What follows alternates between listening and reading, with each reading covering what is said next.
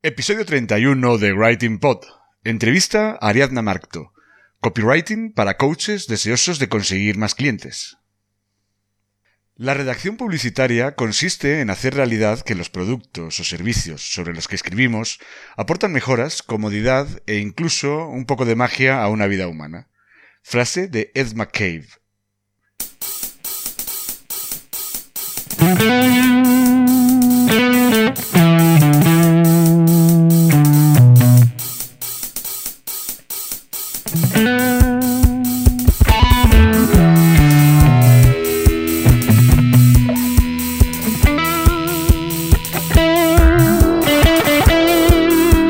Te cuesta escribir para tu blog, este es tu podcast.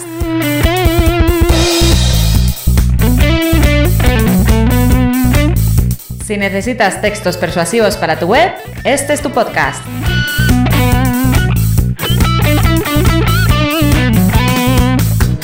Si no sabes por dónde empezar a escribir, si sientes miedo ante un documento en blanco, este es tu podcast.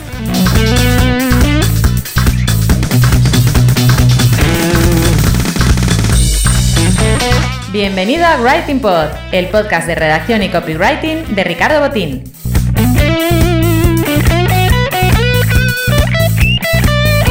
¿Copy qué? Copywriter, redactor persuasivo, redactor publicitario, lo que prefieras. ¿Writing Pod? Un juego de palabras para mezclar el trabajo de escribir y el de hacer podcast.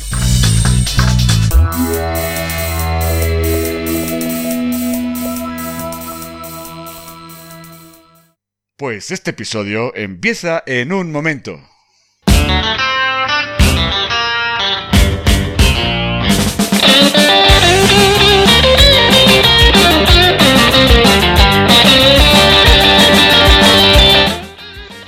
Bienvenido a este episodio número 31 del podcast de copywriting y redacción Writing Pod.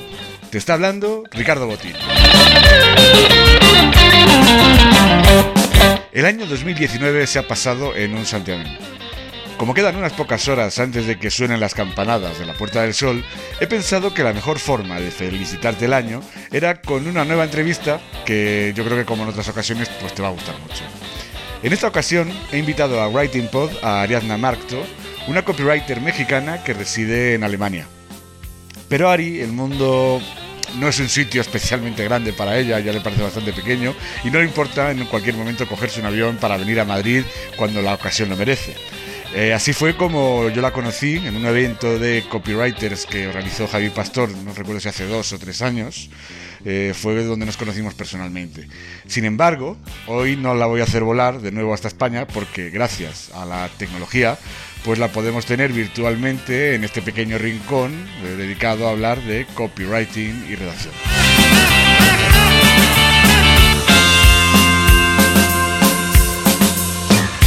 Pero antes de empezar a hablar con ella, voy a hacer mención a los títulos de crédito musicales.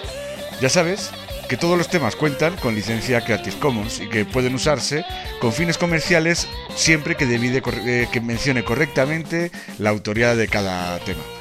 Hoy vamos a escuchar, como es habitual, eh, para la sintonía principal ya hemos escuchado el tema Not Show Equation Tune de Admiral Bob y también es de Admiral Bob la canción que estamos escuchando ahora mismo para este sumario introducción.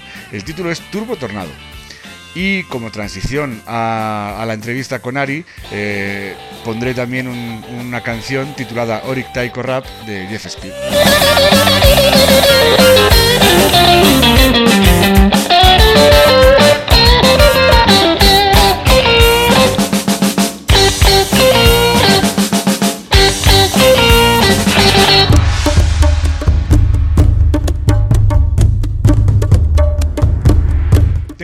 Placer de darle la bienvenida a Ariadna, a Ariadna Marqueto. Eh, Creo que se pronuncia así, ¿no? Ari? Macto. Marcto. Macto, ya. Es, eh, es un poco, eh, es un apellido en cierta manera inventado porque he reunido un poco mi nombre eh, en alemán y el nombre mexicano. Es una combinación, digamos. Y es un poco más fácil que el apellido que, el apellido que uso aquí en Alemania. O sea, es decir, que, te- que que para poderte los oyentes te puedan eh, identificar, sería Ariadna Marcto, ¿verdad? Sí, hace cuenta, piensa como en Media Mark. Ya, ya me eché el comercial, ¿verdad? sí, no hay problema, no hay problema. Como Mark y luego todo, ¿no? bueno, Ariadna, pues eh, cuéntales un poquito a qué, a, qué, a, qué te dedicas en el mundo del copywriting. Bueno, yo soy copywriting y redactora y bueno, me dedico, estoy especializada en marcas y profesionales del bienestar. O sea, me dedico, trabajo con lo que es todo lo que son coaches, nutricionistas, psicólogos y marcas del sector. Les ayudo a diferenciarse y a, conectar con sus clientes en la, en la, jungla digital, digámoslo así, ¿no? Yo lo veo un poquito, o sea, en tu sector lo veo que es, mm, es complicado. Y te voy a decir porque hay muchísima proliferación de este tipo de profesionales, lo cual es bueno para ti, porque evidentemente tienes más clientes, tienes un para pescar, ¿no? Pero hay un problema, que es que se, o sea, son muy poco originales a la hora de diferenciar su propuesta de valor y todo eso. ¿Cómo haces tú para que sean originales y destaquen por encima del resto? Bueno, esto es, eh, tú como copywriter lo sabes y que te, te te aplicas en lo que es la investigación y es una investigación a fondo, ¿no? En su mayoría, muchos son marcas personales, entonces cada quien, independientemente de que hay muchísimos psicólogos, cada quien le, pone su, ahora sí que su, su, sazón personal a cómo lleva su consulta y a lo que hace, ¿no? Y, y dentro de todo, por ejemplo, Dentro del ramo psicólogo, pues hay mucho también, hay mucha especialización. Si, si, si, si, decimos esto, hay un psicólogos infantiles, hay psicólogos que se especializan pues en en separaciones, en temas de ansiedad, etcétera. Entonces, es, es meterte mucho, por ejemplo, claro está, eh, en conocer bien a ese profesional, qué es lo que hace por sus clientes y también, pues obviamente, a tratar de ver qué es lo que hace su competencia para tratar de diferenciarte y plasmar un mensaje que sea diferente, ¿no? Sí, precisamente, eh, yo creo que es verdad, y tienes razón, que los psicólogos tienen más especializaciones, es más fácil diferenciarse. Quizás donde es un panorama muy igual, porque yo creo que todos se copian unos a otros, es el mundo este del coaching, que ha proliferado brutalmente, eh, entonces ahora hay muchos coaches, casi todos hacen más o menos lo mismo, el tema del desarrollo personal y todo. Y es que es muy típico, además yo te digo, el año pasado trabajé con, con, con un cliente de estas, no, me, no, me, no es un sector que me vuelva muy loco a mí, ¿eh? eh bueno, me subió el tema, me pidieron, me pidieron ayuda y les colaboré con ellos y esto era muy típico, yo me daba cuenta que todo el mundo ponía lo mismo, o sea, eh, muestra la mejor versión de ti mismo, eh, la felicidad está ahí fuera, solo tienes que cogerla, eh, eh, era todo tantos lugares comunes que dijo, este, es que al final, y es normal que al final unos otros se repitan, porque claro, si estás viendo cómo lo hacen los demás, pues la tendencia es a imitar lo que, lo que te gusta. ¿Cómo consigues tú convencer a tus clientes de que no hay que usar ese tipo de expresiones hechas tan, tan comunes? Bueno, yo creo que siempre, siempre, yo siempre les he dicho, mira, vamos a mostrar, la gente quiere saber, conocerte quién eres y cómo lo haces tú, ¿no? Y vamos a oír de los lugares comunes porque sí que es verdad que hay algunos que dicen, ay, es que la mejor versión y, y ve y todo está en ti y todo esto. Em, sí que, sí que eh, forma parte dentro de la motivación, ¿no? Porque obviamente el coach es una persona que te lleva de A a B, ¿no? Entonces, pero sí que, sí que entra mucho de ahí, de, de los, los matices, porque como bien dices, hay muchos coaches y en apariencia todos hacen lo mismo, pero ahí entra, ahí entra el matiz de la persona, ¿no? Entonces, yo conozco coaches que aparentemente hacen lo mismo, pero lo hacen de forma diferente. ¿no? y eso es lo que tienes que potenciar. ¿no? Exactamente, y ahí entra también la historia personal, porque, porque hay un coach, por ejemplo, que llega, eh, llega de, otro, de otro sector totalmente diferente, sucede algo en su vida y decide que quiere dedicarse al coaching, por ejemplo, ¿no? Hay un psicólogo también que dice, bueno, este, yo también hago coaching, ¿no? Eh, me he capacitado en coaching. Entonces, llegas y te das cuenta que ahora sí que su, la mejor forma de diferenciarse es su capital como profesional, su capital y su historia personal, qué es lo que han hecho, ¿no? Entonces, eso a la vez es la mejor forma de que ellos puedan decir soy diferente al otro, porque la historia y todo lo que he estudiado y lo que yo hago lo imprimo a la hora de que estoy trabajando con mis clientes. Claro, o sea, al final lo que están haciendo es un poquito, eh, o sea, cuando te contratan a ti, lo que tú tienes que hacer es potenciar su imagen, o sea, su imagen de marca, o sea, su marca personal, tienes que imprimir ese valor con palabras que ellos mismos eh, imprimen a sus clientes con en el día a día, pero que quizás ellos no lo saben explicar. Te voy a decir por qué, porque yo he visto en esa época cuando hice la investigación vi que había muchas páginas hechas por ellos mismos. O sea, al final mucha gente pues tira del do it yourself cuando no le queda más remedio porque bueno, están empezando, lo que sea, no tienen suficiente presupuesto. Y entonces, y me di cuenta que ese tipo de páginas lo que hacían era, eh, no potenciaban en cómo eran ellos trabajando y sus diferencias, sino lo que hacían era como, como todo el mundo dice esto, voy a decir yo lo mismo, no sea que a mí, claro, lo que hacían era, en lugar de, diferenciarse, se estaban igualando al resto. Exacto, exacto. Y eso es lo que, lo que yo hago siempre con mis clientes, y de decir, mira, ¿sabes qué? Quiero conocerte. Quiero que me digas qué haces, por qué has llegado aquí, etcétera. Todo eso va independientemente de la, de la investigación que nosotros hacemos y que podamos hacer con la competencia. Es ese empaparte del proyecto de tu cliente, de quién es, ¿no? Para, descubrir ahora sí qué es la clave, porque a veces tienen, tienen cosas maravillosas que no lo expresan y que verdaderamente deberías deberían de decirlos, ¿no? Y aunque en su mayoría debo decir que en mi sector la mayoría de estos profesionales son excelentes comunicadores a la hora que están hablando con sus clientes porque es, la comunicación es su herramienta, ¿no? Del día a día. Pero claro, escribir para, eh, para una página de ventas es totalmente diferente. Claro, es que eh, quizás el problema es que ellos saben comunicar muy bien y saben incluso trabajar muy bien con, con, sus pacientes y todo eso, pero quizás lo que no saben es cuál es su, o sea, mm, los puntos fuertes para persuadir, para vender su servicio. Que por eso, es decir, al final estás profesionales como tú que pueden ayudarles, es decir, vale, tú te comunicas muy bien, pero no eres capaz de a lo mejor de incidir en los aspectos importantes o le das importancia a unas cosas que no la tiene.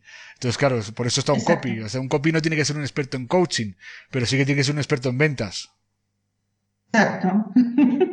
Exacto, lo dices bien. Y creo que eh, mucho, yo creo que en general en todos los sectores eh, se, se, desaprovecha mucho esa propuesta de valor, ¿no? Muchas veces a mí también me pasa que uno de los principales errores que veo es que me cuesta mucho trabajo identificar qué, qué es lo que venden o qué es lo que tienen de diferente con respecto a los demás. Y eso sucede en coaching y sucede en todos los sectores, ¿no? Este... Bueno, mira, hace, antes de hablar contigo, estaba ojeando un poquito en las redes sociales y he visto un ejemplo de, de que además lo, preguntaban que cómo podía mejorarlo y claro, era un, es que no me acuerdo exactamente lo que era, además era un eslogan en inglés, pero el eslogan era, le preguntaba, le preguntado, digo, pero ¿qué es lo que estás anunciando? Porque si yo veo nada más que el, lo que es el, el above the fall, o sea, la foto de que era una chica con el eslogan, no tengo ni idea de lo que estás anunciando, con lo cual tienes un grave problema de partida. digo, no me he dignado ni a leer el texto que hay abajo, pero es que si yo veo eso y no entiendo ese, ese claim que estás poniendo con una foto que ni siquiera tiene gran relación con el producto que vendes, no voy a seguir leyendo el, texto que has puesto debajo, que puede estar perfectamente escrito. Es decir, es, es, es eh, para poder eh, conocer tu propuesta de valor y expresarla hay que usar ese claim. Si no lo estás haciendo bien, hay que empezar desde la base, saber qué es lo que haces bien, o sea, qué, qué, cuál es tu propuesta de valor y cómo puedes eh, escribirla con palabras para atraer la atención del público, ¿verdad? Claro que sí, y bueno, y en este sector creo que, bueno, en todos, pero en este sector es fundamental expresar cuál es la transformación que va a tener tu cliente contigo, porque estamos hablando de procesos, de procesos de transformación, de desarrollo personal, de bienestar, o sea, cómo llega y cómo va a salir, ¿no? ¿Qué es lo que tú haces con tu cliente, ¿no? Haces Entonces, un poquito, eso hay que, Me imagino que usarás mucho ahí en, muchos de los textos de ventas eh, la fórmula PAS, ¿no? De problema, agitación, solución.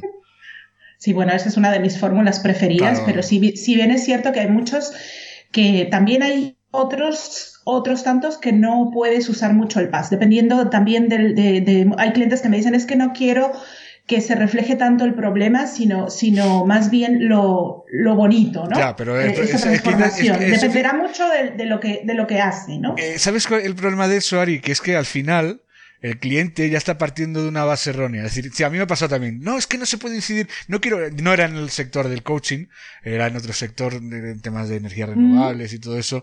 Y decía, no, es que no quiere, es que incides demasiado en los problemas. Y digo, claro, es que lo que estás vendiendo son soluciones. Es decir, hay que explicar qué problema tiene el cliente y cómo se lo solucionas. O sea, es que esto no es hablar en negativo. Es que no quiero que se hable en negativo. ¿eh? Es que una cosa es hablar en negativo, que no lo estamos haciendo en ningún momento, pero evidentemente tenemos que plantear qué problemas tienen los clientes, porque si no vas a ese punto de dolor, evidentemente no los lo puedes solucionar. Y hay mucha gente que no, que, que tiene unos planteamientos un poquito happy flower, eh, eh, happy flower, ¿no? Como sería, ¿sabes? Como todo tiene que ser maravilloso y perfecto. Pues no es así. Es decir, es que para que las cosas sean maravillosas y perfectas, perfectos, primero tiene que haber un cambio. Pero un cambio puede haberlo, eso, en el mundo del coaching, es decir, acudes a un profesional que te guíe para transformar tu vida o incluso acudes a un, a un profesional de eso, de, de, de un coche. Oye, pues yo cuando tengo, cuando se me rompe mucho el coche quiero que me lo arreglen. O sea, no, y por no decir que el coche se rompe, no voy a decir cómo lo arreglo. O sea, decir, al final sería ese el ejemplo. Hay gente que no quiere decir, no, es que no quiero que incidas en por qué los coches se rompen mucho. Bueno, pues que se rompen. Esto es una realidad y, y, y yo lo que te digo es la solución para que no se rompan, hacer, hacer esto o hacer lo otro, ¿sabes? Ya, ya, claro, claro. Aunque, claro, es, eh, aunque hay, por ejemplo, hay, hay cosas en las cuales el punto de dolor es evidente, ¿no? Por ejemplo, alguien, alguien tiene, tiene, por ejemplo, estamos hablando de un psicólogo infantil y, y, está buscando un terapeuta para su hijo y el punto de dolor, pues ahí está. Tiene, tiene a lo mejor problemas el niño en el colegio o a lo mejor tiene un problema eh, de que no se adapta bien, todo depende de lo que el niño tenga, pero hay en otras que no son tan evidentes porque dicen, bueno, es que yo, yo no quiero captar clientes que tienen un, en cierta manera un problema, sino que quieren mejorar algo, ¿sabes? O sea, es decir, que su posicionamiento es para. Es diferente. Eh, o sea, no gente, o sea, decir, no buscan a gente que esté hecha polvo, sino que buscan. Pero claro, el problema está, y eso al final tienes que educar mucho más al cliente, porque el cliente en muchas ocasiones no, no sentirá esa necesidad de acudir a un coach. Si no sabe que tiene un problema. Obvio. Entonces, bueno, entonces todo depende también del cliente ideal de mi cliente, ¿no? Es eh, cómo, cómo estén, estén este, posicionados, ¿no? Y qué es lo que quieren, y qué es lo que quieren trabajar. Claro, claro. Es que por eso te digo, porque al final dices, o sea, yo, eh, es que de hecho nos pasa a nosotros mucho en general en el sector del copywriting, muchas en muchas ocasiones mm, tratamos con gente que no son conscientes del problema que tienen. Es decir, si no son, si yo mm, doy formación para que la gente mejore, en, sin, sin que sientan que tienen un problema, es muy difícil que a mí se me apunten a esa formación. Es decir, ahora, si yo les hago ver que aunque se sienten felices, podrían conseguir muchas más cosas con mis servicios, pues evidentemente, pero claro, para eso evidentemente hay que hacerle ver al cliente que te necesitan. Exacto, exacto. Entonces tienes que, tienes que ir a otro estadio, ¿no? Entonces tienes que mostrarle por qué te necesita, ¿no? Entonces se puede decir que eh, para sobre todo en el sector del coaching y, de, lo, de los terapeutas y todo eso, la principal clave sería, para hacer un buen copy sería investigar mucho. Obvio. Eh, tienes que investigar mucho, tienes que empaparte totalmente de, eh, del cliente ideal de tu cliente, y obviamente del sector también, porque obviamente ah, de repente hay temas, hay temas que son, eh, que son este, vaya, por ejemplo, hace poco hice una web hipnosis, ya llevo dos web hipnosis, ah, ¿no? Y, las dos diferentes, ¿no? Porque una era, era hipnoterapia aplicada a, a, terapia infantil y otra es de cursos de hipnosis. Entonces, es, eh, aunque las dos pueda ser el tema principal, el matiz de ambas será diferente, porque el cliente ideal de, de, los, de estos dos clientes será totalmente diferente. Claro. Eh, eh, y luego, por ejemplo, eh, ¿Cómo centrarías el tema de la, por ejemplo, en ese caso, cuando trabajas con clientes muy parecidos? Es decir, porque claro, no es lo mismo, por ejemplo, trabajar con un psicólogo infantil que con una persona que ayuda a profesionales a, a ser mejores directivos, pongamos. Evidentemente la diferencia es tan notable que no hay problema. Pero ¿cómo, cómo empiezas a trabajar con gente que hace cosas muy parecidas si, sin que te encasilles? O sea, sin que al final le hagas todas las páginas a, a cada cliente muy parecidas. Bueno, la verdad es que eh, eh, hasta este punto no me ha tocado tener proyectos tan, tan parecidos, salvo esos dos, que, que en realidad puede ser el mismo tema, pero no es parecido porque el enfoque, el cliente ideal de ambos era totalmente diferente. Entonces, eh, en cierta manera partes de la base de que ya, ya conoces, por ejemplo, porque eso también me gusta porque yo aprendo un montón con lo que hago, ¿no? Este, eh, aprendes que hay, para qué sirve la hipnosis, aprendes que hay diferentes tipos, aprendes todo lo que es posible hacer con hipnosis y demás, pero de todo ese conglomerado enorme de información solo necesitas una parte, que es lo que va adecuado a las, al cliente ideal de cada cliente y los servicios que está vendiendo, porque aparte también los servicios que estos dos clientes vendían eran eran diferentes, pero, pero yendo, suponiendo que tuviese algo que fuese muy, muy parecido, yo creo que la clave es irte a la esencia de cada cliente y los servicios que está vendiendo, porque ahí sí que se diferencia. Y, y Ariadna, ¿y cómo haces para, eh, además tú eres también consultora de marketing online, si estás especializada en ese tipo también de, de o sea, haces más servicios aparte de, de lo que es copywriting y redacción, eh, ¿Cómo, cómo, eh, me imagino que este tipo de profesionales también hay en muchas ocasiones que guiarles casi en todo el proceso de creación de los servicios, ¿no? De no entrar en el tema técnico, que evidentemente eso no es tu labor, pero sí que en el tema de cómo promocionarse y cómo vender sus servicios en la red, ¿no? Sí, así es. De hecho, yo, es como un plus y muchos clientes lo aprecian mucho, ¿no? Porque llegan y este, y, y, la idea es que dicen, bueno, es que quiero mejores textos para mi página, yo creo que el problema es el texto y todo eso. Normalmente estarás de acuerdo conmigo que los, que los copywriters somos ya, eh, el cliente llega cuando algo no, entre comillas, no está funcionando. Aunque no sepan Entonces, qué, cuál es el problema. Aunque no sepan qué es, exacto. Llegan porque dicen, bueno, es que ya han oído y, y, y cada vez se habla más de copywriting bueno, básicamente, disculpa que te interrumpa, lo que llegan es diciendo, yo no vendo lo suficiente, quiero vender más. o sea, no, ellos no sé por qué no vendo, y enseguida en cuanto ves su web te das cuenta de por qué no venden.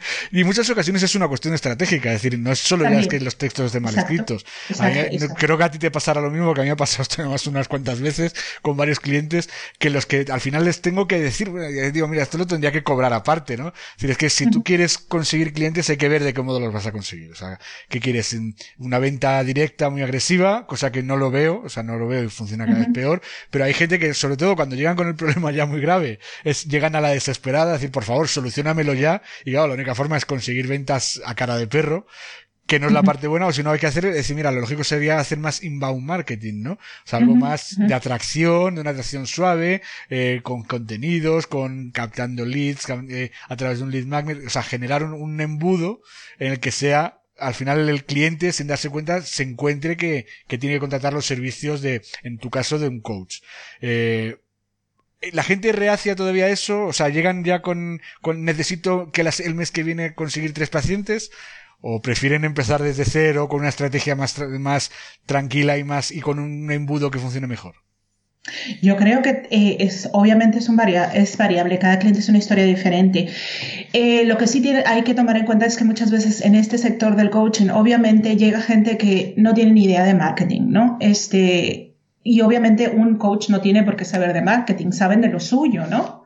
Un psicólogo saben de lo suyo, pero esto, esto pues a veces es terreno nuevo, ¿no? Entonces dicen, bueno, han llegado porque se han hecho una web y la web de, en cierta manera no convierte, ¿no? Y, y no saben por qué a veces. Dicen, bueno, es que, es que yo siento, o por ejemplo a veces que, que me llegó un cliente que decía, bueno, es que eh, me llegan clientes que no tienen muy claro lo que yo hago, yo creo que no estoy transmitiendo, entonces, y claro, eso era también que no estaba transmitiendo exactamente lo que él hacía, ¿no? Entonces, ese es el problema, ¿eh? Esa es la otra. Entonces, muchas eh, te das cuenta a veces al hablar con ellos que el problema no es, no es tanto en sí el copy, sino es una serie de factores. Y entonces la gente en realidad lo que necesita es eh, a veces antes que copywriting necesitan un ahora sí que un coach de negocios que llegue esa parte y decir bueno a ver vamos a planear primero la estrategia porque también tener una web y dejarla ahí eh, estática, muerta de risa, no, no hacer, no hacer este, no actualizar blog, no, no, no, no hacer, eh, no moverse en redes sociales y todo esto, no darle visibilidad a la web, pues es obvio que, que no va a suceder, eh, no va a suceder esa visibilidad o esas visitas nada más por estar la web ahí, o sea. Claro. Y eso mucha gente no lo tiene claro. Claro, sí, el problema está que mucha gente, yo además me he dado cuenta que sigue pensando, es una, una creencia pues de hace 10 años, ¿no? Es que yo he puesto la página en internet y tengo que vender yo pensé que eso estaba superado y que la gente era consciente de que con la competencia tan brutal que hay en Internet hoy en día ya no, no va a llegar las ventas simplemente porque tú estés en Internet con cuatro páginas estáticas. Obvio. Pero siguen llegando gente todavía con esa creencia. Y es que yo no vendo nada y lees que tiene cuatro páginas. Y eso quizás a lo mejor igual en tu sector, ¿no? Porque, porque están más acostumbrados sí, sí. al hacer algo más de marketing. Pero me pasa con negocios convencionales, tradicionales, offline en lo que uh -huh. se piensan que no, si yo ya hace 10 años puse, o hace, o hace 7, mi sobrino me hizo la página web y, joder, es que a mí no me llegan clientes. Y ya, pero es que lo primero, una página de hace 7 años, imagínate lo, lo, cómo puede estar ahora mismo. No, ¿no? no nada, claro, claro. y luego aparte, que, que, incluso aunque hiciéramos los textos nuevos, tampoco van a vender por eso. Es decir, es que, es que hay que hacer muchas más cosas. Exacto. Pero bueno, la gente Yo la verdad, ajá. Si la gente al final Perdón. sigue con esa creencia de que estar en internet es suficiente, yo me acuerdo hace también tiempo, me comentaba eh, un conocido, este no era, no, no era cliente, eran conocidos míos, y me decían que estaba muy cabreado, este tiene una tienda de ropa, y decía, dice, joder, es que he puesto, me han cobrado un pastón, que al final no le cobraron tanto porque cogieron a una chica que estaba estudiando diseño y les hizo una web, eh, una tienda online, ¿no? Teóricamente. Y él ya se iba a responsabilizar de subir los productos que tenían en su propia tienda física, ponerlos en internet para vender pues mucho más. Y decía, claro, ¿qué ocurrió? Que la chica le hizo lo que le cobró, o sea, lo que le, lo que le contrató, le hizo la web, pero ni siquiera la tenía ni indexada en, en Google, o sea, no había hecho prácticamente nada más que el- el- exclusivamente el diseño. Y él decía, es que no me llegan visitas, es que no vendo nada, es que el vecino de aquí al lado, el de la tienda de aquí al lado, se está hinchando a vender por internet. Y bueno, a ver, entonces vi un poquito y dije, no, es que no tienes la tienda ni indexada en Google, con lo cual cuando haces una búsqueda no apareces. O sea, la tienda está puesta, pero está, está, se puede decir que no te la está detectando Google. Y bueno, aparte digo, es que si no pones, si pones los mismos textos que te dan las páginas, las marcas que te venden los, la, la ropa, eh, pues evidentemente no te estás diferenciando de las otras 20 o 30 tiendas online que venden lo mismo que tú. Bueno, pues claro, le expliqué lo que tenía que hacer, no le pareció bien y dijo que era muy caro y que, y eso que era conocido, eh. Claro, que ahí es cuando dije ya no trabajo más con gente conocida, porque claro, eh, lo que un cliente normal que no te conoce nada entiende perfectamente, cuando son conocidos, se creen que se lo tienes que hacer gratis. "Oh, Es que esto me lo hace mi sobrino. Bueno, pues cogeré a tu sobrino que te lo haga. ¿sabes? O sea, no sé si a ti te ha pasado también alguna vez este tipo de casos, ¿no? De gente que no, que no tiene ni idea de marketing y que se piensa que esto es eso, como el que abre una tienda, sube la persiana y se pone a vender, ¿no? Como si fuera la calle, ¿no? No, lo que pasa es que, como te digo, al principio la necesidad es que quieren tener una web, ¿no? Y entonces tira, hacen una web y entonces después descubren que lo de la web no era nada más dejarla ahí, sino que había que mover con toda una estrategia de marketing digital, ¿no? Entonces, entonces pues a veces es, es complicado porque sienten como que se agobian, que es mucho, mucho lo que tienen que hacer, ¿no? Y dicen, y es que yo nada más quiero quiero vender mi, mi, mis servicios, porque hay muchos que, que, en realidad tienen una consulta offline que funciona bastante bien, ¿no?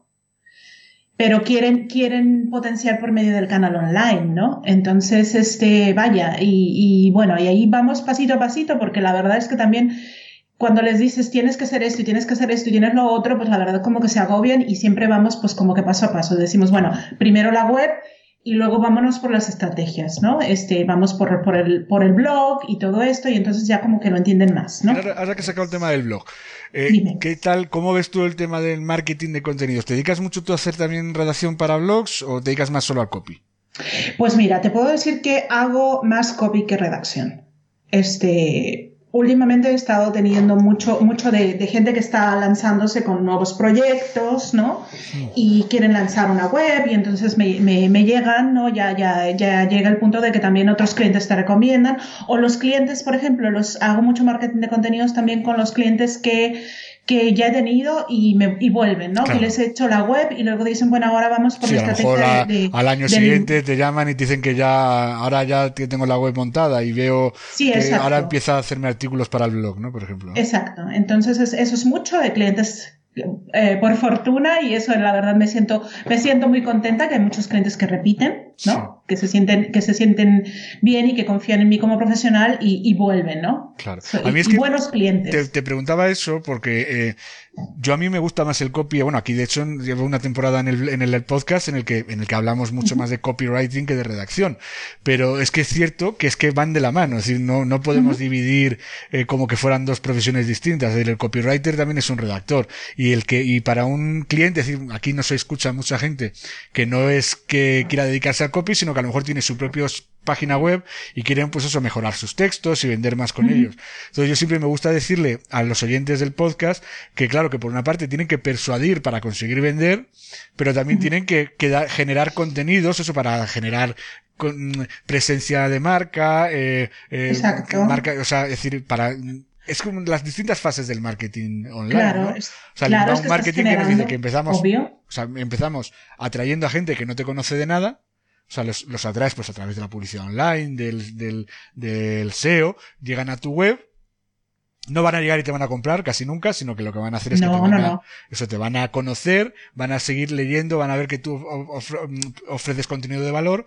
Entonces, a partir de ahí, ¿qué ocurre? Que lo que intentas es que ese ese, ese usuario desconocido y anónimo se convierta en, en un conocido, en un lead, en un posible cliente. Para eso le pides pues que a través de un lead magnet te, te, te se suscriban a tu página y a tu newsletter en la que tú le vas a ir mandando emails, en el que ahí ya, haciendo, eso, ¿no? ya vas, claro, a, haciendo esa relación, ¿no? Por supuesto. Eso es también lo que yo trato de hacer con mis clientes, que ellos entiendan que por lo menos tienen que tener ese embudo básico, ¿no? Que, que llega y que los ves, que tienen el blog y ese blog llegan por ahí, pues en el mejor de los casos te has posicionado bien en Google y te empieza a llegar tráfico orgánico, llegan por ahí, este y como bien dices, pues no vas a vender a la primera, eso jamás, ¿no? Requieres, por ahí decían que requieres un mínimo de siete impactos para vender, ¿no? Entonces lo ideal es que pues los atrás ya sea por el blog, por tus redes sociales, entonces eh, se suscriben, como bien dices tienes un lead magnet atractivo, se suscriben y empiezas ahora sí a cultivar ese lead, a cultivar esa relación, porque obviamente antes de comprarte, tienen que conocerte, cómo trabajas y, obvio es que eh, sobre todo si estamos hablando de un coach, de un coach, de un psicólogo, de todo ese sector, pues entra mucho ahí em, eh, la marca personal, ¿no? El, el, sello personal que tú le imprimes, ¿no? Yo voy, obviamente, yo voy a ir a un psicólogo o le voy a dejar a un psicólogo, por ejemplo, si estamos hablando de un psicólogo infantil, pues se lo voy a dejar a alguien que me inspire confianza, ¿no? Que, que, que, que veo que, que, ha tenido cierta comunicación conmigo, que veo, por ejemplo, que hace un, que hace un podcast, por ejemplo, eh, perdón, que hace, que hace un, un, en, un, en un post que me ha traído, ¿no? Claro. O, por ejemplo, que, que, que está ahí, o, o, ese, ese blog, por ejemplo, te da a ti como profesional el pre ahora sí que el pretexto, ¿no? Para poder estar, estar entregándole valor a tu cliente y estar comunicándote con él, ¿no? Y de decir, mira, eh, vendría a ser en este sector, pues vaya, que también como los médicos que publican, que hacen sus publicaciones, pues antes esas publicaciones estaban, estaban reservadas para un público pues muy selecto, ¿no? Sí, no, y muy, muy específico del, muy específico y muy específico del tema. Sí, cuando no había nadie que por gusto se leyera un periódico de, de medicina, sino que lo leían las, las, ese tipo de cosas, las leían nada más que los profesionales, pero ahora sí, porque claro, ahora se hace divulgación, en internet hay mucha divulgación. Hay mucha divulgación y este y, y, puedes publicarte tú mismo. Y luego, mira, Ari, hay otro tema que es muy interesante. Es decir, hay mucha gente que puede tener interés por el desarrollo personal. Es decir, no es que digas eh, quiero contratar a un coach, pero sí que pueden tener interés en un momento dado de cómo mejorar en algunas habilidades. Entonces me, me, interesa leer de ese tema. Entonces si yo cojo y empiezo de pronto de un día hago busco cómo mejorar mi actitud ante eh, cuando me pongo nervioso, ¿no? Con, cuando alguien me pone muy nervioso y me pongo violento. Bueno, pues busco en internet. Por SEO llego a, a, lo mejor a la página de un, de un coach me explica en un artículo lo que está haciendo, o sea, cómo puedo mejorar en ese, en ese aspecto. Y como me ha gustado lo que ha hecho, me suscribo a su, a su web. Y a partir de ahí me empiezan a llegar sus actualizaciones, su newsletter, y me va, y yo le voy conociendo. Y entonces voy viendo, jo, este tío es un profesional fiable. En un momento dado, a lo mejor dentro de seis meses, digo, pues a lo mejor me, me va, ahora he sacado un programa nuevo para, para diez personas en el que, bueno, pues a lo mejor digo, pues mira, esto me va a interesar a mí, pues estaría dispuesto a contratarle. Claro. de otro modo no lo hubiera conocido en la vida, porque claro. No, claro, es decir, y incluso también, aunque no te contrate él, te puede recomendar, o sea, te va dando cierta visibilidad, ¿no? Claro, claro. Es que, pero es lo que mucha gente no entiende, es decir, que esto no es una cosa para vender mañana. Que hombre, que si vendes mañana, pues mucho mejor. Pero esto es para vender dentro de seis meses. Y a la gente se la vende así. O sea, ¿por qué? Porque es decir, al final la gente entra porque tiene interés en el tema en el que tú eres profesional, pero no los va, no, no, no, van a ser todos tus posibles clientes. Pero algunos seguro que cae. Pero claro, para eso tienes que cultivar esa relación. Tienes que ir calentando a ese cliente para que al final se convierta en una persona que compre tus servicios o tu formación. Porque al fin y al cabo los coaches trabajan, me imagino yo, de dos formas. Es dando sesiones personales o dando formación. Entiendo yo, ¿verdad? Sí, bueno, también. Y luego, por ejemplo, muchos de ellos que trabajan, eh, que hacen talleres, eh, talleres presenciales, ¿no? No todo esto es online.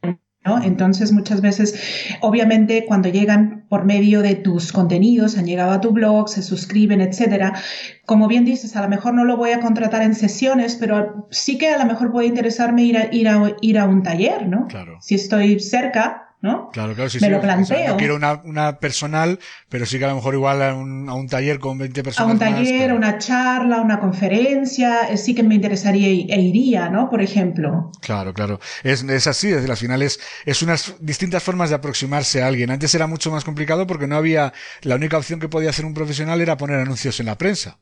O sea, porque gabinete psicológico del, del doctor no sé cuánto, ¿sabes? O sea, no había otra opción. O eso, o, o bueno, pero sí que había gente, aunque eso se sigue haciendo ahora, que sí que salía mucho en la televisión, o sea, conseguían tener contacto con los medios de comunicación para que les salieran posicionados, se posicionarse como expertos, es decir, el típico de, pues un, yo lo estoy Claro. viendo mucho en la televisión aquí cuando en España, eh, porque Ariadna, no lo has dicho, pero tú, tú vives en Alemania. no- eh, Sí, así es. Yo Claro, soy mexicana Claro. y ya tengo viviendo 16 años aquí en Alemania. Claro. Y yo sé que además en Alemania, aquí los, los sucesos son, los son, les gusta mucho lo truculento y en Alemania, por lo que tengo entendido, no es así. Incluso los medios de comunicación tienen un poquito como un pacto de no sacar temas demasiado truculentos, ¿no? O dime si me equivoco, que a lo mejor estoy yo equivocado.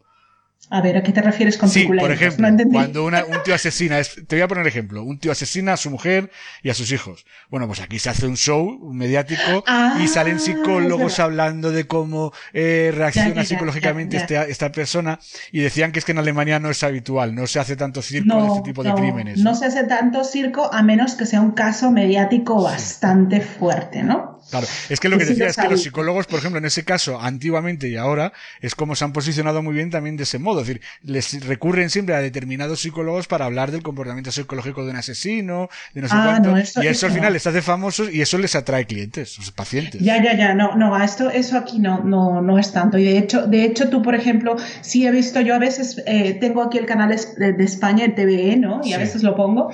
Y luego de repente digo, bueno, es que esto, esto en las noticias en Alemania yo no lo vería, Claro, ¿no? Claro. Porque se va con un, se informa con un nivel ¿no? de detalle y todo esto, pero bueno, en fin.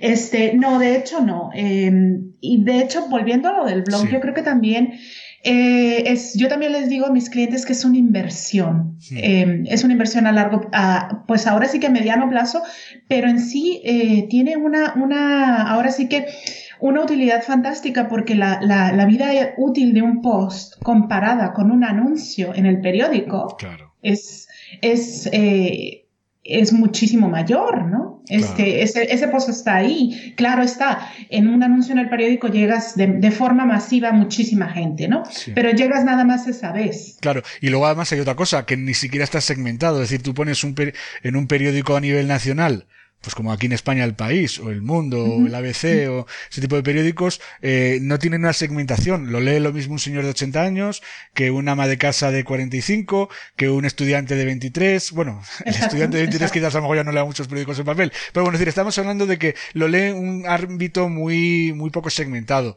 cosa que el Exacto. blog te está segmentando el propio, la propia temática. Es decir, solo van a llegar gente que busquen sobre, o sea, que busquen en Google sobre tu- la temática sobre la que tú escribes. Con lo cual van a llegar con ese interés.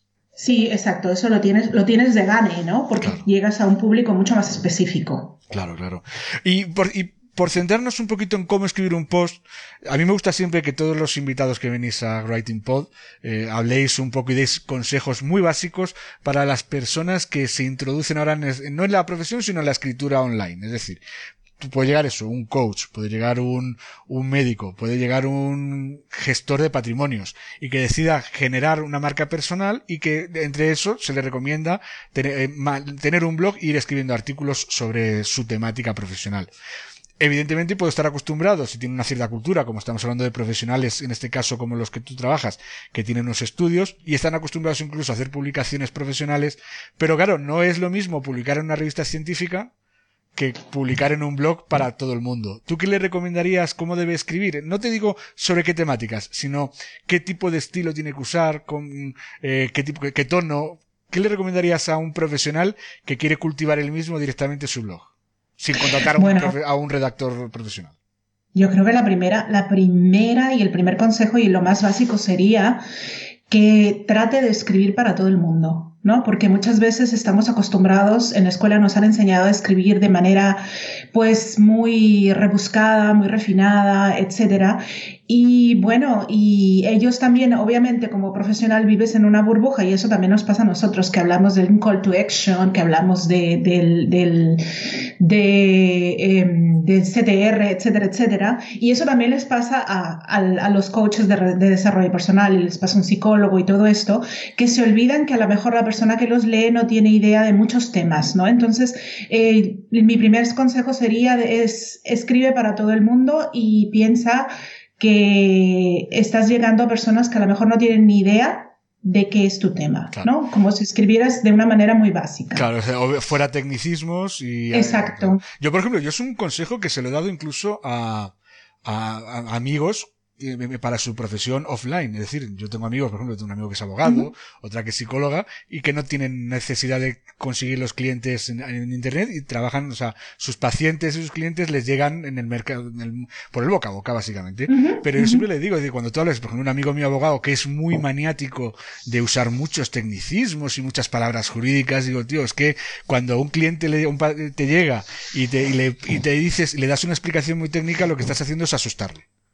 O sea, hablo de asustar a un cliente cuando llega preguntando a un abogado, llega con un problema. Pero cuando alguien va a un psicólogo o va a un médico, hablar de muchos tecnicismos, lo que estás es asustándole al cuadrado, porque tiene por su vida. Cuando llega, o sea, cuando llega, cuando está enfermo, o cuando, o cuando tiene un problema grave psicológico, no le puedes decir usted tiene una neurosis obsesiva compulsiva de grado 3, porque al final lo que estás es asustándole aún más. O sea, lo que tienes es que explicarle con palabras muy sencillas y muy llanas lo que tiene.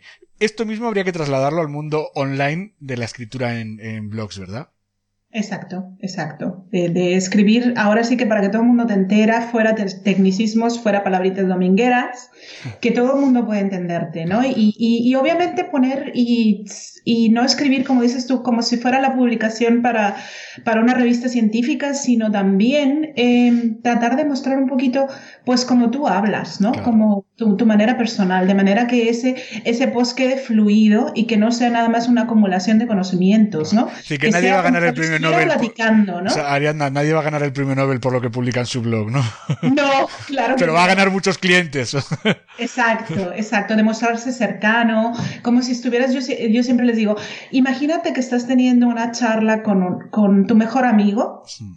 Y que le estás contando de este tema, pero, pero parte de que no sabe nada, ¿no? Claro.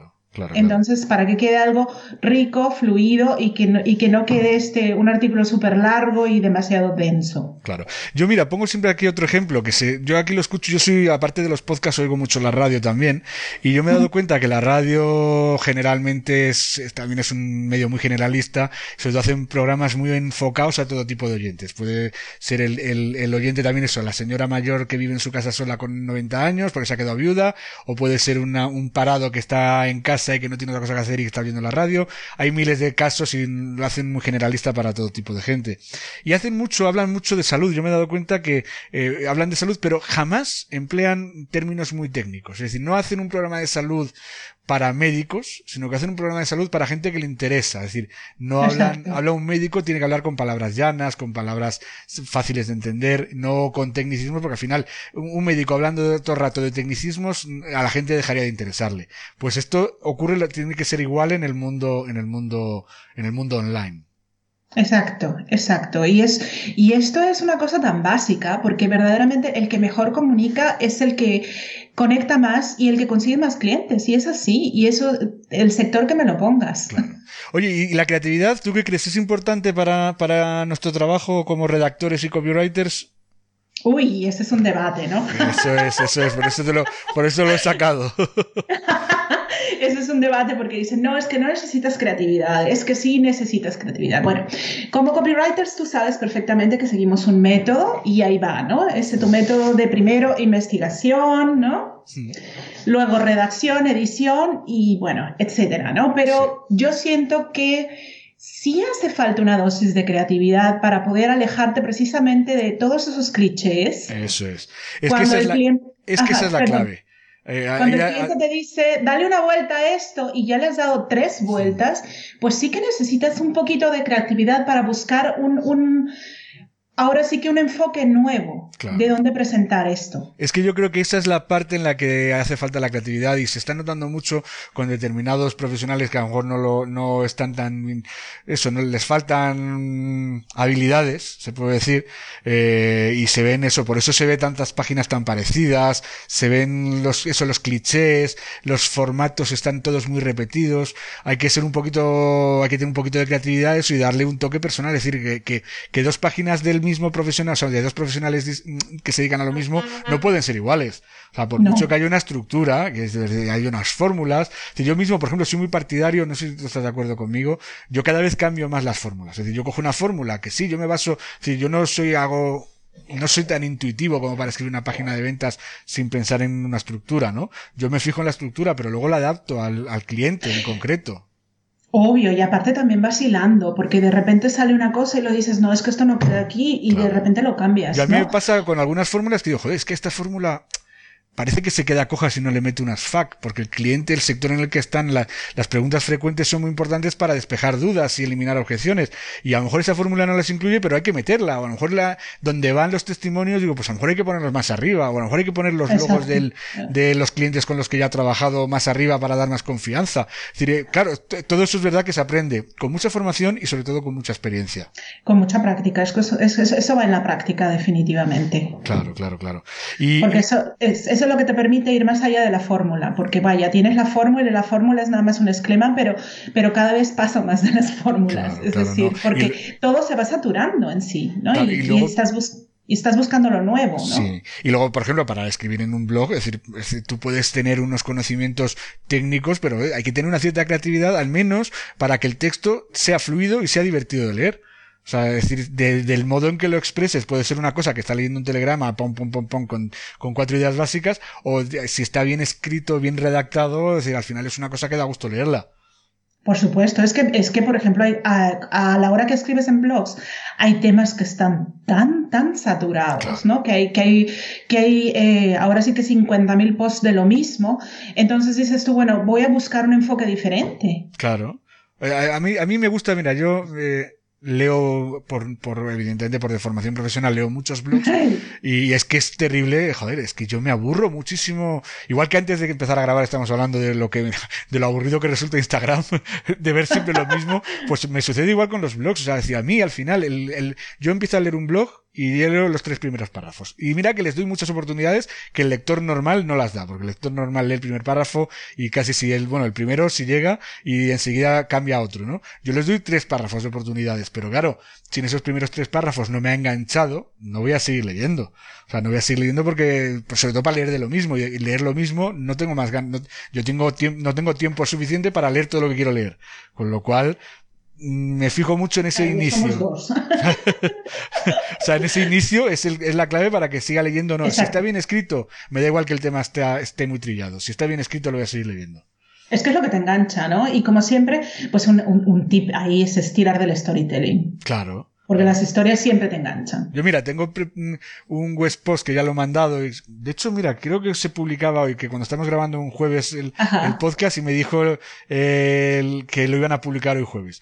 Eh, y precisamente empezó con un storytelling puro y duro. O sea, decir, eh, y, se lo, y lo digo, digo, es que de este modo he conseguido atraer tu atención. O sea, lo pongo así en el, en el digo, de otro modo no me hubiera, no te hubiera traído la atención. O sea, estoy, empiezo contando una historia que no tiene nada que ver con el tema del que, del que trato en el artículo. Pero a, capto la atención porque la historia es muy interesante. ¿Sabes? Entonces, a partir de ahí ya te has leído la introducción y ya quieres saber de qué va el tema porque el título también es atractivo. O sea, decir, al final todo influye, es la entradilla, el título. eh, y luego, evidentemente, también, si luego esa historia que has contado al principio mmm, no mantienes luego el interés con lo que el objetivo principal del artículo, te dejarán de leer. Cuando acabe la historia, vean que ya no continúa y que te metes en un tono más aburrido, también dejarán de leerte. O sea, que hay que mantener ese interés durante ese, Obvio. Y, claro. Ya, ya, y el ritmo, ¿no? Que de manera que, que, la gente siga, se enganche y siga hasta el final, ¿no? Claro. Y ya que estamos hablando de lectura, eh, ¿crees que, la, que un redactor y un copywriter tiene que ser un lector o no es necesario leer para escribir bien? Pues hombre, eso, eso sí que ayuda, ¿no? Porque la verdad es que. ¿Ves que te las lanzo ahí como... nadie que escriba, nadie que escriba bien que no lea. Claro. Es que sí, a mí me hace gracia esa gente también que quiere ser redactor profesional. Pues no, a mí es que eso de leer, bueno, ya no te quiero, no lo dicen tanto los redactores, pero yo lo he leído ya últimamente en escritores jóvenes, de estos que salen ahora, y dicen, no, a mí es que lo de leer no me gusta mucho. He escrito tres trilogías, pero me gustan más las series. pues, a ver, no puedes escribir tres trilogías si no has leído. O sea, decir, porque al final, claro, luego los lees y dices, vaya porquería han escrito, pero bueno, si al final, como parece ser que eso que ahora se llevan más las series, que a mí me parece que está muy bien, ¿eh? yo veo muchas series también, eh, y de hecho creo que es el formato más parecido a nivel visual que, más parecido a una novela, la serie, ¿no? Pero, pero, pero evidentemente es que la expresión escrita no se adquiere bien con, con en, condiciones mientras no hayas leído mucho a lo largo de toda tu vida. Y si no lo has hecho hasta ahora, yo al que quiera empezar a escribir en internet a nivel online le recomiendo que empiece a leer ya y que lea todo lo que pueda. Así es, así es. Bueno, pues ya Estoy totalmente de acuerdo contigo. No quiero, Ariadna, tampoco hacerte perder más tiempo. O sea, creo que está quedando una entrevista muy interesante. Yo estoy encantada aquí contigo, que me hace mucha ilusión estar aquí en tu podcast, que soy fiel seguidora de tu podcast. Y estar aquí, o sea, es wow. Pues nada, te, voy a hacer ya la última pregunta y ya te emplazo también para más adelante. Volveremos a hablar otro día pues de otro tema que, pueda, que pueda claro surgir. Que sí, cuando quieras. Ya sabes que la última pregunta, ya cuando te la advertí, ya me has dicho que es difícil, que te ponga una tesitura, pero bueno, necesito que me des un poquito un toque personal a la entrevista y que me hables pues de una de un libro, de una película y de una canción pues que te haya marcado a, a lo largo de tu vida. Wow, eso es una es una pregunta muy difícil, sobre todo cuando creo que consideras que nosotros los redactores y copies somos gente que nos encanta leer y que no tenemos tiempo para leer todo lo que quisiéramos leer, ¿verdad? Claro, claro, claro. Yo, yo lo que sí que te recomendaría, yo entiendo que yo mismo leo ahora mucho de trabajo, pero que, decir, que puede ser que a lo mejor el libro que te ha marcado en tu vida no sea relacionado con el trabajo, que a lo mejor pues una novela o un cuento. Oye, en México ha habido Juan Rulfo, por ejemplo, que escribía unos cuentos eh, increíbles, pues si puedes hablarme de cualquier libro que te haya marcado a lo largo de tu vida, ¿eh? Pues ahora sí que tanto como marcado, marcado, marcado, no, lo, no, no, no es, pero te voy a hablar del último libro, que es precisamente de una escritora mexicana que me ha gustado mucho y que se llama Peregrinos, es Sofía Segovia. Sí.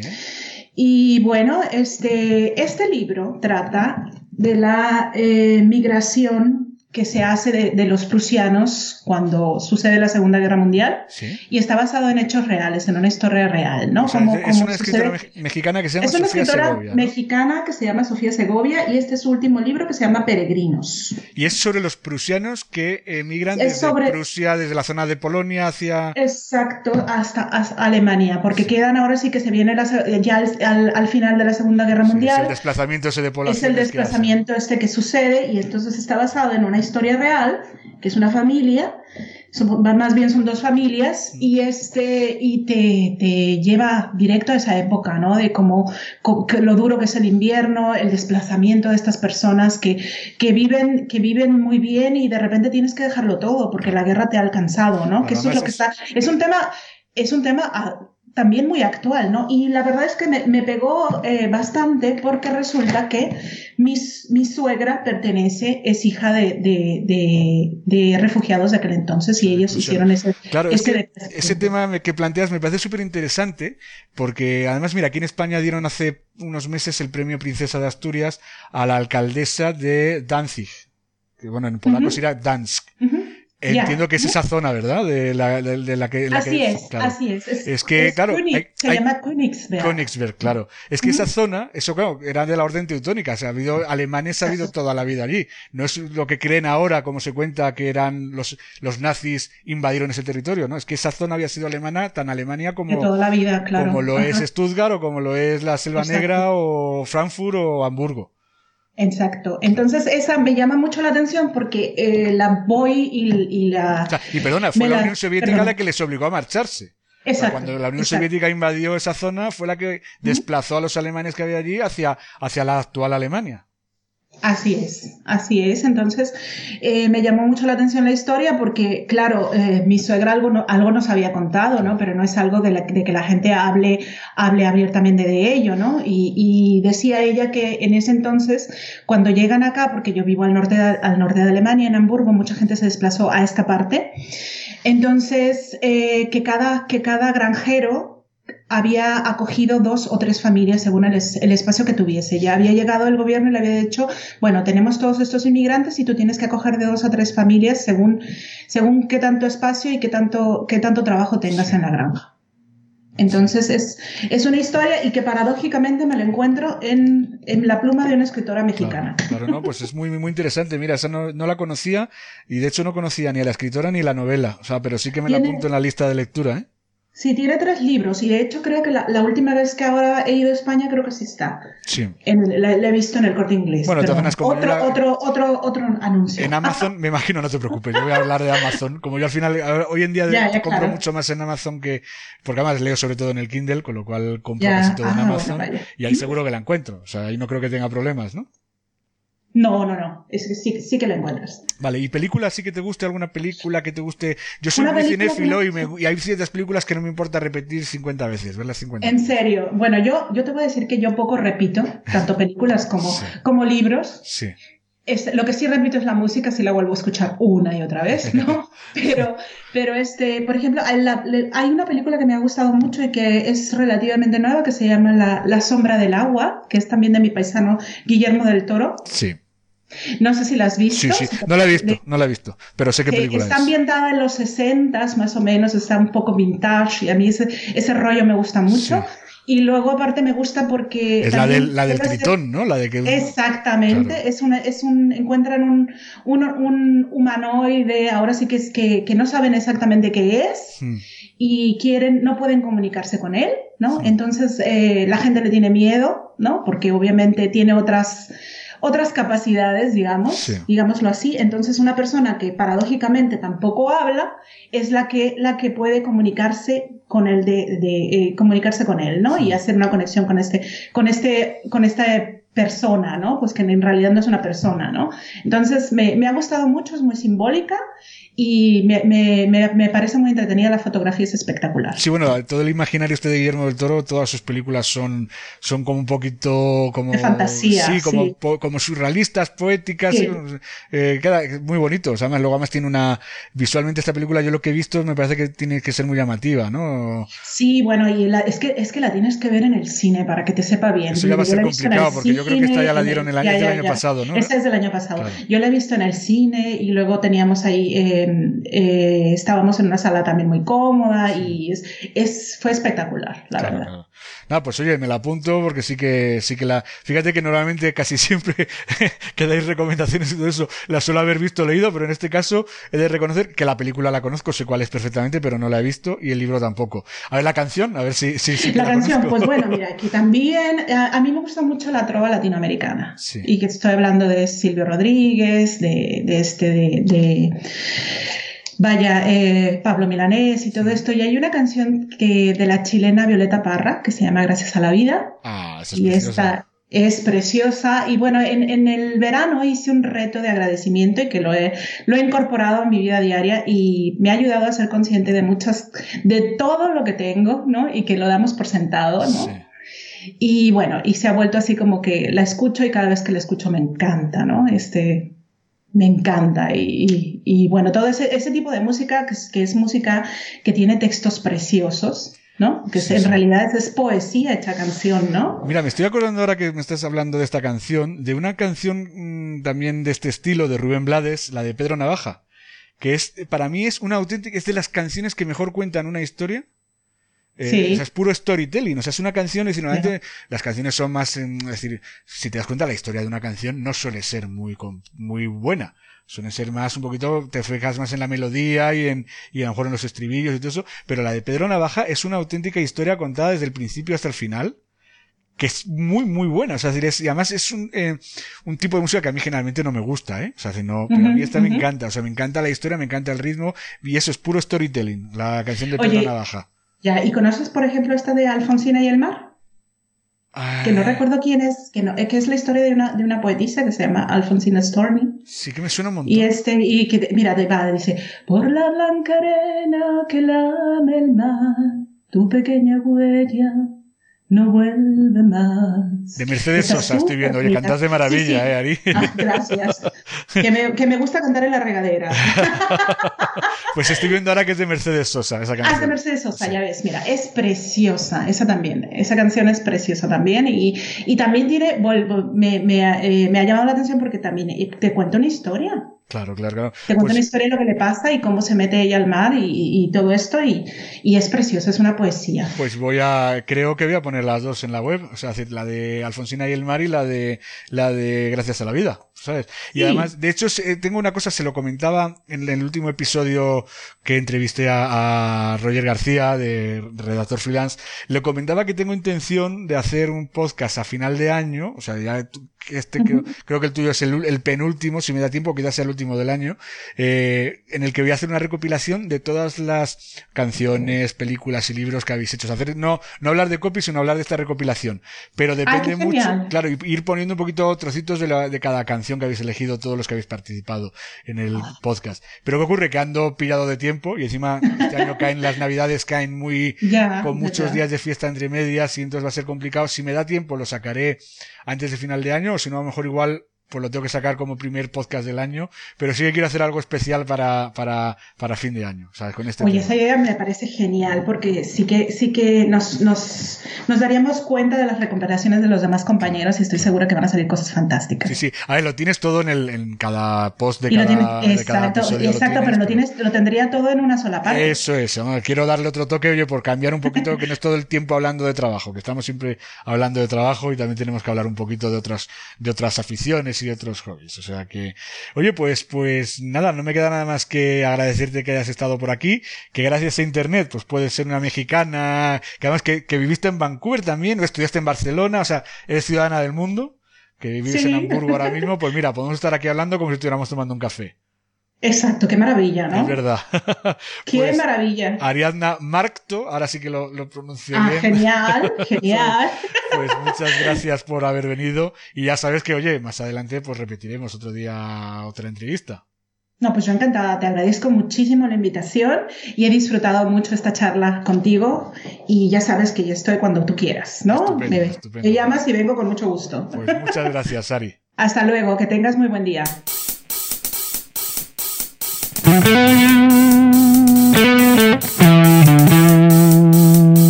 Pues tras, tras esta interesantísima entrevista con Ari, llega el momento de la despedida. En esta ocasión, eh, pues me hace especialmente ilusión, porque además de despedirme hasta los próximos episodios, pues también te deseo mm, felicitarte el año nuevo, que tengas un feliz año 2020, eh, que tengas, bueno, pues como se suele decir, una feliz eh, salida y entrada de año. Pero bueno, antes de, de dejarte casi casi pues con el último, eh, las últimas con las campanadas prácticamente de fin de año, que casi cuando estoy terminando están a punto de sonar, eh, quiero recordarte, como es habitual, que tienes un regalo por ser oyente de este podcast. El regalo es un ebook que es muy práctico. Estoy empezando a ver que a la gente, eh, los que lo han leído ya, me han comentado que les ha resultado muy interesante. El libro sería, eh, se titula Escribe en tu blog como los profesionales y ya sabes que es una guía que está dirigida a emprendedores con miedo a la página en blanco.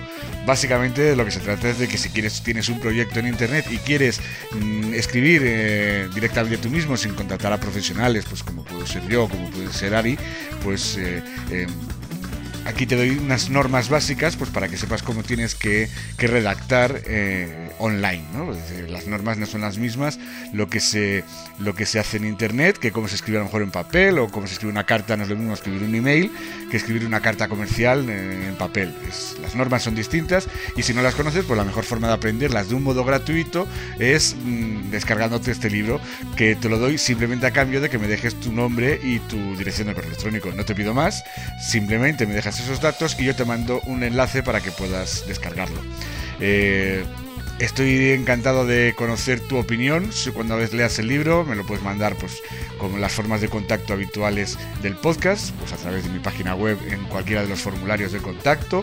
Me puedes mandar un email a contacto arroba ricardobotín.com. Me lo puedes decir por las redes sociales. Tengo perfil en Twitter, arroba Ricardo Botín. Eh, lo tengo en Facebook, también tengo una página profesional en Facebook que sería Ricardo Botín Copywriter. Eh, en LinkedIn también tengo, me puedes encontrar fácilmente por Ricardo Botín. Y también en, en Instagram, también tengo mi nombre de usuario, pues también sería arroba Ricardo Botín. Por cualquiera de estos medios, pues me puedes contactar y me puedes dar tu opinión sobre lo que te parece el ebook y sobre lo que también te aparece en estos episodios de, del podcast Writing Pod. La verdad es que cuanto más eh, la gracia de, de, este, de, Internet y de todo lo, eh, lo, que es las redes sociales y todo eso es interactuar. Entonces yo estoy encantado de hablar pues, con mis seguidores y con la gente que le interesa el mundo del copywriting. Eh, si estás escuchando el podcast a, través pues, de un podcatcher como podría ser iVoox, como podría ser iVoox, iTunes, Spotify, cualquiera de los reproductores que utilices para, para escuchar este, este podcast, pues bueno, pues ya sabes que son siempre bien agradecidas, pues las reseñas, las estrellas de valoración, la máxima valoración, si te ha gustado, eh, los eh, puños con el dedito hacia arriba para indicando que estás que te ha gustado. Eh, y hombre si no te ha gustado pues bueno también agradezco. Si el comentario es constructivo pues que me des tu, tu opinión si, si, hay algo que no te termina de, encajar en el formato que empleo habitualmente, tanto ya sea tipo monólogo, hablando yo solo, o ya sea conversación como la, como la que he tenido hoy con Ari. Eh, bueno, también me puedes hacer los comentarios, también son muy bien recibidos en todos estos podcasters. O si estás escuchando el episodio de este episodio 31 que, está, que estamos acabando ahora mismo, lo estás escuchando directamente en mi página web, pues también sabes que al final tienes una sección de comentarios. Así que, bueno, pues, pues mm, yo creo que ya está todo, todo ya, como se puede decir, todo el pescado vendido. Eh, este año ya 2019 se acaba, ya quedan, quedan muy poquito tiempo. Yo ya casi tengo la copa en la mano, tengo el platito la copa de champán en la mano, la, de hecho la copa, creo que estas navidades no se me no, no, no, no, la he dejado en ningún momento, pero bueno, ahora sí que quiero brindar contigo por este nuevo feliz eh, y próspero año 2020, que creo que lo va a ser para todos nosotros, que llega cargado de oportunidades y con más interés que nunca por el copywriting. Tengo ya la copa de champán en la mano, tengo también el catito con las uvas, estoy abriendo el celofán y simplemente pues quiero brindar contigo pues por este, porque tengas una feliz eh, entrada de año y que este año 2020 sea como mínimo igual o mejor que, que, que el 2019. Muchas gracias. Te ha hablado Ricardo Botín para el podcast de copywriting y redacción Writing Pod. Feliz año 2020.